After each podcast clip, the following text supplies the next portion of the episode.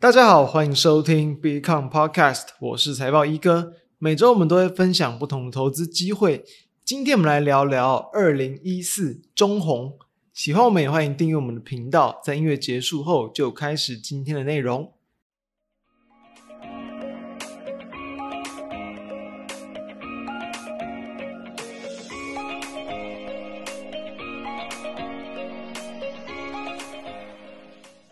最近啊，台股的话题其实都还是围绕在跟这个中国解封相关的议题哦。从两周前，我们陆续去谈到，就是中国内需股，然后就是以这种生技相关的这个角度去切入。当然不是从制药这一块，但也确实的可以去看到说，其实，在近两周我们去这个挑选这个方向，其实都还是正确的一个产业类股嘛。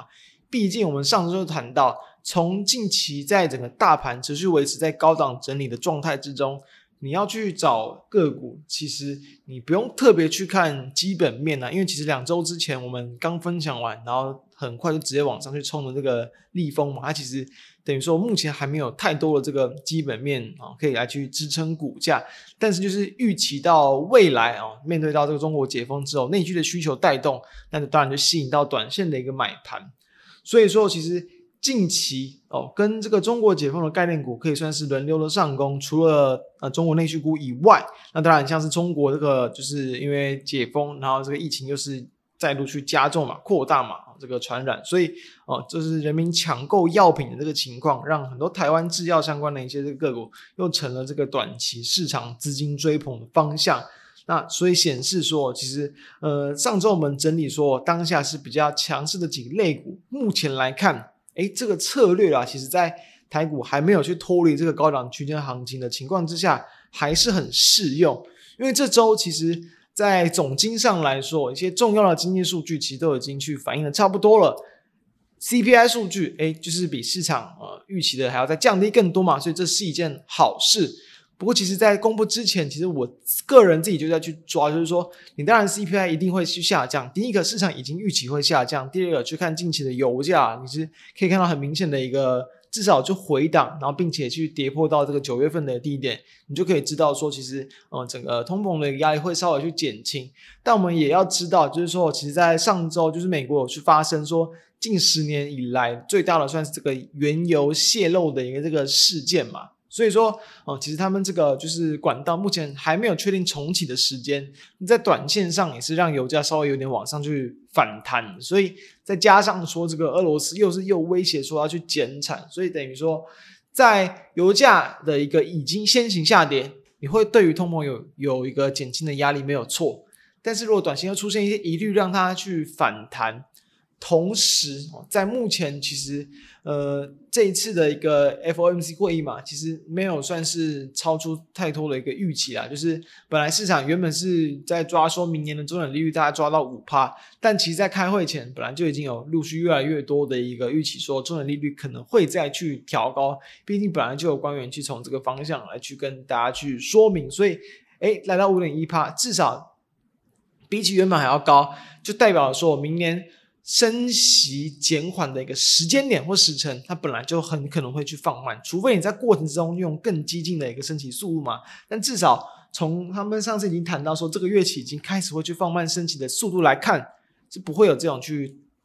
激进的去加速升息脚步，所以。你中短利率提高，势必就是会让这样的一个升息的一个循环，它的一个终点终止往后去推。当然，对于市场是比较偏向短线的利空。所以在这样的利空影响之后，诶，市场好像又回归到了一个本来就偏向高档震荡，代表说你在一个这种可能原本的一个资金哦紧缩，然后再回到开始慢慢充沛的一个这个阶段，它未来是不会去改变，但是你这个过程可能会需要等待更多的时间。也因此，你市场就会需要多点的时间来去消化这样的一些利空。所以啊，在这样的一个状况，诶，都已经反映之后，目前市场看起来暂时还没有要走出新的趋势。那我们也就会去用我们延续前两周所谈到这样的策略来去跟大家分分享这个方向。所以刚刚去谈到，包含像除了中国内需，除了像是制药相关的生技类股以外。因为在中国解封之后，也势必会有一些，比如说政经经济的一些这种呃政策啊，或是这呃一些呃动作来去这个激励一些部分的一些基础建设的需求嘛，所以说像是这个钢铁类股在这一周有几天嘛，就是盘面没有什么波动，但是像生技类股跟原物料类股都是表现的相对比较强势，再搭配到说中国的宝钢哦，针对明年一月份的一个盘价也是有先行去调涨，所以啊也是大约在。八九个月左右以来，首度去开高盘，就是这个盘价的部分，那也就激励到台湾近期的钢铁厂走势都是相对的比较强劲，所以说我们因此就来去挑选哦钢铁股之中，然后呢，台湾也是市值哦像前三大的钢铁厂，二零一四的中红来去谈一下，毕竟它也是哦这大市值的钢铁厂里面短线唯一股价走势算相对比较强的，那它主要是生产这个。热轧及这个冷轧的钢瓶，大多数都是以热轧钢瓶为主。最近的股价，大家去看，很明显哦，其实还算是在一个波段的低档，刚往上去攻击。然后呢，在这一周啊，是连续的爆量，突破了在上一周大约二十四点八左右的一个压力区。所以我们要先知道，因为刚好对应到我们今天的一个标题嘛，其实。在先前我们谈过，进入到台股的财报空窗期，个股的表现就是以消息、然后题材、然后筹码为主。你基本面很烂也没有关系，因为我们之前去有去分享到，就是比如说中国内需股嘛，诶，你基本面烂，对，基本面还没有起色，但你股价还还是可以去，因为说解封后续带来的这个营收啊增加，来去让股价推动。所以钢铁股也是这样的情况。那我们要知道，其实中红的第三季财报。真的是很烂，就是其实原本啦，其实目前先前市场的一个，比如说普遍的共识啊，对于中鸿未在未来几季的一个营运，其实都不是很乐观，因为它是在连续两年的获利之后，首度的转转盈为亏哦，就是在突然转成亏损，主要就是因为钢价是非常弱，因为像今年啊，中国的一个呃各种不同的这种钢铁的一个商品价格啊。大约在今年的五月份哦，出现高点之后，之后就是等于说有点像是阶梯式的走低，走低然后很像，那走低再很像，终于到了在大约上个月初，就一个月前左右才开始去止跌。最近这几天，也就是因为这个中国陆续解封嘛，所以市场对于后续的这个需求增温的预期，才让钢品的一个现货价开始出现比较明显的低档反弹。所以说前几个月钢价的这么弱势，也就会让。啊，中鸿的第三季表现特别的差，因为就是钢价下滑嘛，所以就是说你钢价就是你的一个售价还明显的去掉，但是你原本的原物料成本还是相对是一个比较高的一个水平，等于说你就很容易就是你的库存成本还相对偏高，但是呃终端现货价或是期货价都已经往下掉了很多，所以它在第三季去它的一个就是财报里面就可以看到有大约十七亿左右的一个这个库存跌价的一个损失哦。毛利率是直接季减了，减少了哦，大约这个三十个百分点是非常多，就是从大约六趴多掉到这个负二四趴多左右，可以说是就是单季就转变成大幅度的亏损，而且毕竟对于这个原物料价格，它如果还没有出现大幅度反转的话，你也很难在未来这几季的一个营运出现回嘛。因此，本来在第四季通常是偏向传统的一个旺季，但是从它的一个呃。十月份啊，十一月营收目前来去看，有小幅度的回温是没有错，但其实回温的幅度我觉得算是非常的一个小，因为原本啊，像是呃市场我在预期说中红它第四季的一个营收有机会在这个旺季的一个推升之下，有可能季增来到超过三成，但以目前十月份、十一月份的水平，我自己来去抓来看，其实大约就是季增一成左右，就是差不多的一个水平，你可能在。近期哦，因为钢价的反弹，它又在增加，可能比较真的很乐观一点，来到十五趴左右，我觉得就算是一个比较高的一个这个水平，所以其实等于说会低于原先市场的预期。但是很重要的就是说，我们刚谈到引领股价的其实不是基本面嘛，就基本面我们知道中鸿确实很烂，就是转为亏损，然后呢获利也直接往下掉。但是大家不知道有没有发现到，其实，在大约十一月初，它公布第三季财报很烂嘛，那股价就几乎没有再往下破底，所以就是很典型的，就是这种利空不跌，或者是这个利空出尽的概念。就你公布财报利空，因为本来其实股价就已经有去跟着就是钢价的弱势来去走跌了嘛。其实对应到股价，哎，就发现它跟钢价的走势也蛮相近，跟中国的钢价，我们刚刚谈到，大概在今年五月份见到高点嘛。中鸿的今年的股价高点就落在今年大概三四月份左右，所以诶，后续股价也是一路的往下走低。那当然也跟整个国际股市走空也是有关系。不过至少在公布一个表现不佳的财报之后，诶，股价就没有继续再往下破底，在二十元左右去撑住，所以就是可以算是一个比较就是利空不跌的一个这个征兆。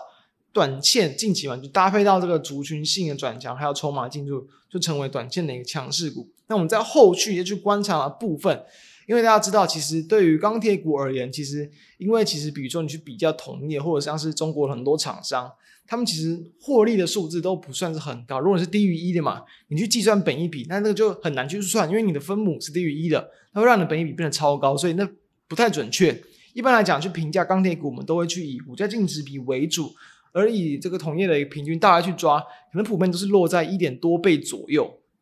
所以说，以目前中鸿的一个这个每股净值啊、大约是这个十二块多来去看，哎，其实目前的股价净值比已经算是超过两倍，这不算是一个很低的水平哦。因为